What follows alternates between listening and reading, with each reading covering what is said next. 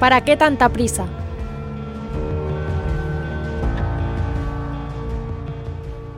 ¿Para qué tanta prisa? Preguntas siempre ante la premiante solicitud de esa voz que te llama en lo más profundo de tu alma. Solo Dios es la respuesta.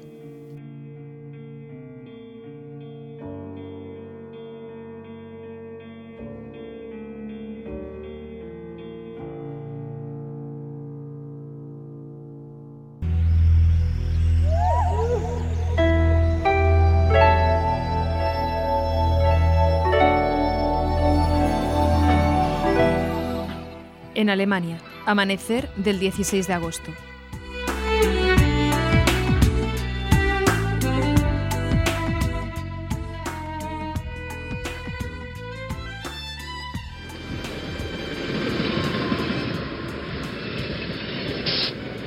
¿Pero qué razones puede tener un hijo para abandonar lo más importante que hay en su vida, que son sus padres? Bueno, pues vamos a pensar en las razones. Solo hay una, un amor más fuerte que ese amor, el amor de Cristo. Pero Cristo no separa las almas, no establece oposiciones, no enfrenta el primer mandamiento, amar a Dios sobre todas las cosas, contra el cuarto mandamiento, amar a los padres. Lo que establece es una jerarquía. El amor a Dios debe ser lo primero en el corazón. Y alienta cuando surge un conflicto entre estos dos amores. Dos amores no hay que olvidarlo para un mismo corazón. A poner en primer lugar el amor de Dios. Los padres han de ser honrados, pero Dios debe ser obedecido, decía San Agustín. Pero esto no es propio solo de la entrega a Dios. Desde luego que no. Sucede también con el amor humano. Allí donde puse mi corazón hace mucho tiempo, exclamaba la hija de Teb en la escena de despedida de la estación. Es donde debo ir, y debo de ir. Y canta con lágrimas en los ojos ante el rostro apenado de su padre. ¿Quién habría pensado que terminaría tan lejos del hogar que tanto amo? Pero donde esté mi amor, está mi casa. ¡Otra vez! No me gusta nada esa película. ¿No tiene mejores ejemplos? Sí, uno del Evangelio. Allí se lee, quien ama a su padre o a su madre más que a mí no es digno de mí, y quien ama a su hijo o a su hija más que a mí no es digno de mí. Dad a cada uno lo suyo, conforme a una escala de obligaciones. No subordinéis lo anterior a lo posterior. Amad a los padres, mas poned a Dios por delante de los padres, decía San Agustín también. Pero no es fácil dar ese paso, ¿no? No, pero mira, tampoco lo fue para María y José. Ellos no entendieron nada de los planes de Dios en su vida. Pero al fin y al cabo, esa separación es ley de vida. Sí, ya lo dice la escritura. Dejará el hombre a su padre y a su madre y se unirá a su mujer y serán los dos una sola carne. Y los que se casan no suelen seguir tampoco el parecer de sus padres a pies juntillas. Escribe Addison que la mujer pide raras veces consejo antes de comprarse el traje de bodas. ¿Me permites un último ejemplo del violinista en el tejado? Bueno, pero que sea la última vez. Ok, vale. ¿Recuerdas cuando grita el padre encolerizado? ¡Lo han decidido sin contar con los padres! Cuando su hija le comunica su decisión de casarse. No cuentan conmigo, protestaba su padre, alzando los puños y todo. Inaudito, absurdo, y quieren mi bendición, inconcebible, y amenaza. La encerraré en su cuarto. Sin embargo, reconoce al momento que no sería capaz. Mira luego a los ojos de su hija y ve que ese amor puede hacerla feliz, y él no busca otra cosa que la felicidad de sus hijos y la deja marchar. Sí, y empieza a cantar, ya recuerdo.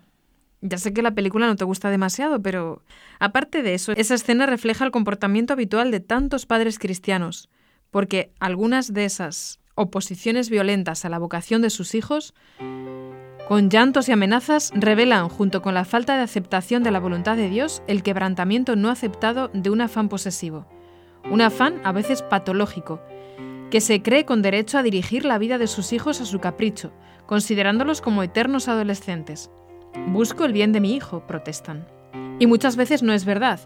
Persiguen, más que nada, su proyección personal, el cumplimiento en sus hijos de proyectos que ellos no lograron realizar, la búsqueda egoísta de satisfacciones afectivas, nuestros apellidos, el título, el negocio, la seguridad en la vejez, los nietos, y olvidan que no siempre lo que les proporcionó felicidad a ellos se la dará a sus hijos. Eso pienso yo, porque algunos padres dicen, Mi hijo debe estudiar y casarse de acuerdo con nosotros, que para eso somos sus padres. ¿Dónde está escrito eso? ¿En la Biblia? No, eso no está escrito en ninguna parte. Ninguna ley humana ni divina justifica que el ser padre permita atropellar la libertad del hijo. Son sus padres, precisamente para lo contrario, para enseñarles a obrar con responsabilidad y libertad. Contra ese tipo de atropellos protestaba doña Juana, un personaje de una comedia de Moreto. Obedecer es muy justo a mi padre, pero no cuando la elección erró. Que en un casamiento forzado lleva el honor arriesgado, y soy muy honrada yo. Ese afán posesivo de algunos padres lleva con frecuencia en el caso del hijo o la hija que decida entregarse a Dios a tristes acusaciones contra instituciones de la Iglesia, y en el caso de que tome matrimonio se concreta en entrometimientos en su vida familiar y en murmuración de yernos y nueras. Bien, pero en todo caso eso no me afecta. Al contrario, mis padres se alegrarían un montón si me entregara a Dios. No lo han dicho nunca para respetar mi libertad, pero sé que les hará ilusión. Claro, y es que así debería de ser. Acuérdate de lo que le dijo Jesús a sus padres cuando era pequeño. ¿No sabíais que yo debo ocuparme de las cosas de mi padre? Y también como dice Tebje en El violinista en el tejado. Ah, no, no, no, no. Eso no, ni una vez más. ¿El violinista otra vez? No. Oye.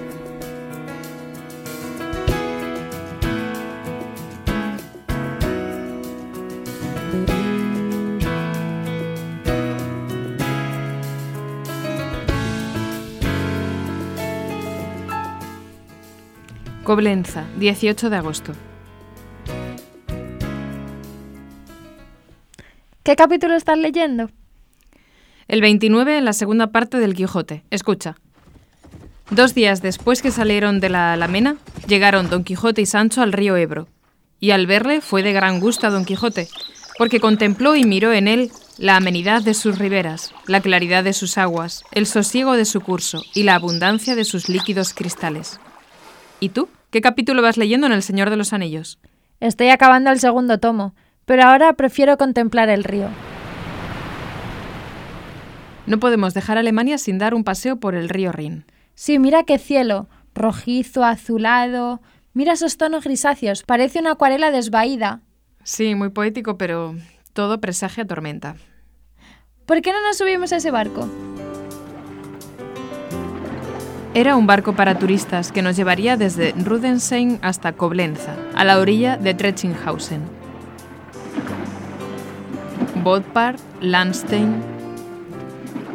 Bienvenidos al barco. Este barco está encantado. ¿Sí? Está encantado de recibirles. Ah, gracioso.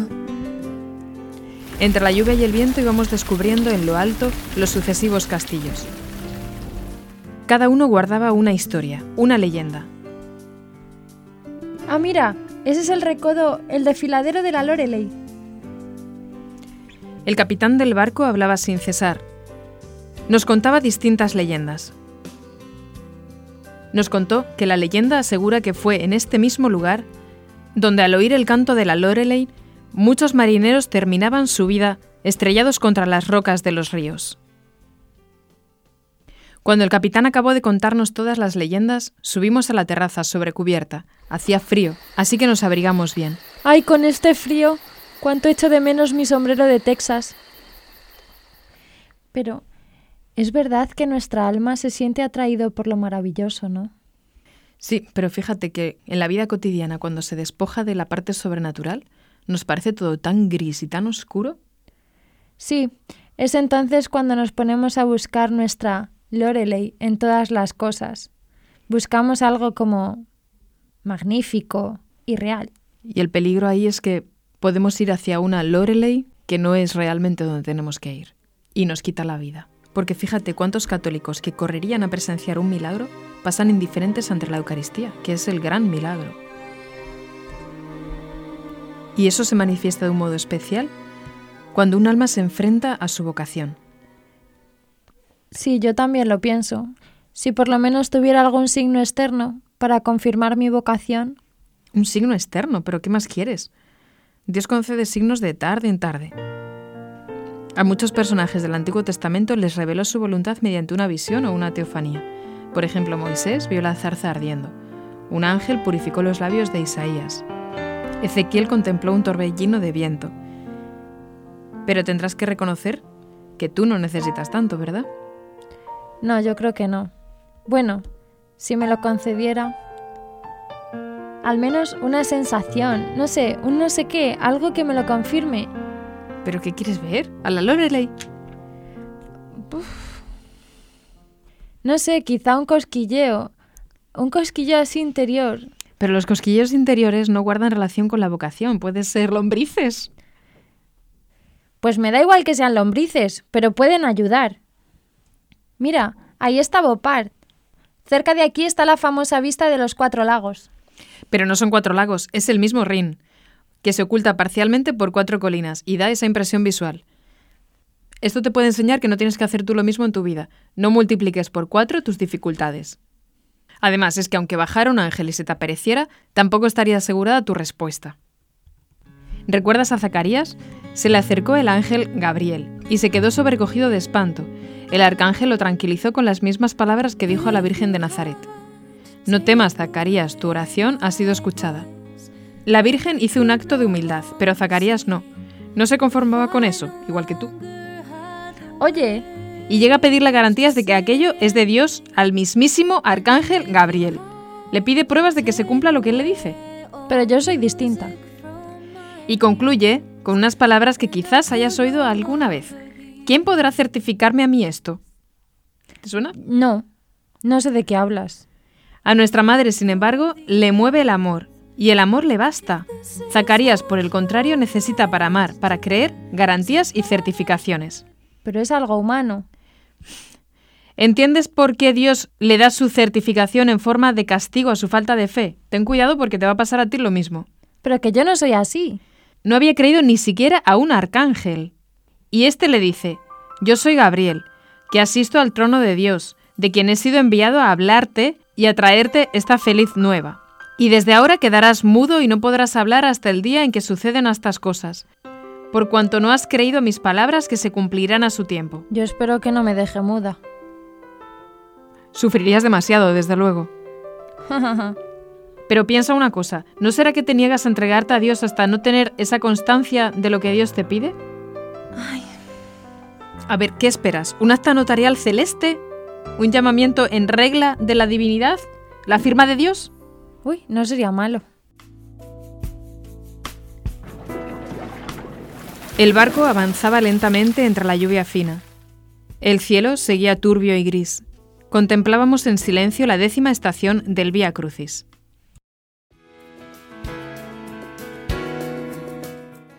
En María Lac, 18 de agosto por la tarde. Al llegar a Coblenza fuimos a visitar a María Lac. Subimos la amplia pendiente del monasterio. Mira, mira qué naves. ¿Serán del romanticismo o góticas? O quizá del gótico tardío. Jo, en este viaje has aprendido tanto de arte como yo de cine y de astronomía. Mira, mira qué rosetones, qué colores tienen. Pero arreció la lluvia y tuvimos que subir corriendo para refugiarnos en el pequeño claustro de la entrada. Allí, al fondo del templo, dominando el ábside majestuoso, inmenso, estaba aquel rostro de Cristo que te miraba. No he visto jamás un rostro como este. Cristo, con los brazos abiertos, señalaba con los dedos índice y corazón de su mano derecha sus dos naturalezas, humana y divina, y con la mano izquierda sostenía un libro con una sentencia en latín. Ego sum via veritas et vita. Yo soy el camino, la verdad y la vida. Parece que me lo está diciendo a mí. Si este Cristo es así, ¿cómo sería la mirada de Jesús? Esa mirada cautivó a los apóstoles cuando Jesús caminaba por los campos de Palestina o por la orilla del mar de Galilea. Relata el evangelista que vio a dos hombres jóvenes, dos hermanos que echaban la red al mar y los miró fijamente. Ellos detuvieron por un momento su faena. Venid detrás de mí, les dijo, y os haré pescadores de hombres. El evangelista no relata más, no hubo diálogos. No hubo palabras, solo el silencio inefable de aquella mirada. Los dos pescadores no preguntaron nada. ¿Para qué? Todas las respuestas estaban allí, en la luz de aquel rostro que les sonreía, un rostro que acababan de ver y que tenía la impresión de conocer desde siempre. Y ellos enseguida, dejando las redes, los siguieron. En la intimidad de aquella oración junto al sagrario, Consideraste aquella mirada de Dios sobre tu vida. Te diste cuenta de que Él te estaba diciendo algo también sin palabras en el fondo de tu alma. Y le miraste a los ojos como nunca lo habías hecho. Y te sentiste mirada por Él. Le pediste que aquel rostro fuera tu guía, tu modelo, que te enseñara la humildad y la misericordia de su corazón. Podemos contemplar la undécima estación del Via Crucis en la que el Señor es clavado en la cruz. ¿Cómo miraría a Jesús desde allí? Podemos contemplar a María desolada en llanto, viendo el cuerpo de su Hijo, muerto por nosotros. Salimos. Había dejado de llover. ¿Mi vida refleja la vida de Cristo? ¿Mi mirada trasluce la mirada de Cristo? ¿Los que me ven, ven realmente a Cristo? ¿Y a qué esperas a decir que sí? No lo sé, no me atrevo.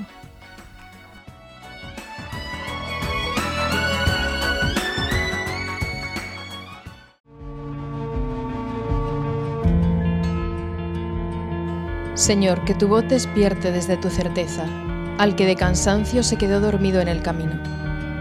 Préstame tus brazos para incorporarme nuevo y decidido, para saber que sí se puede, con el mismo brío, y entonces caminaré hacia ti porque sí he creído que siempre se puede, se puede, sí se puede.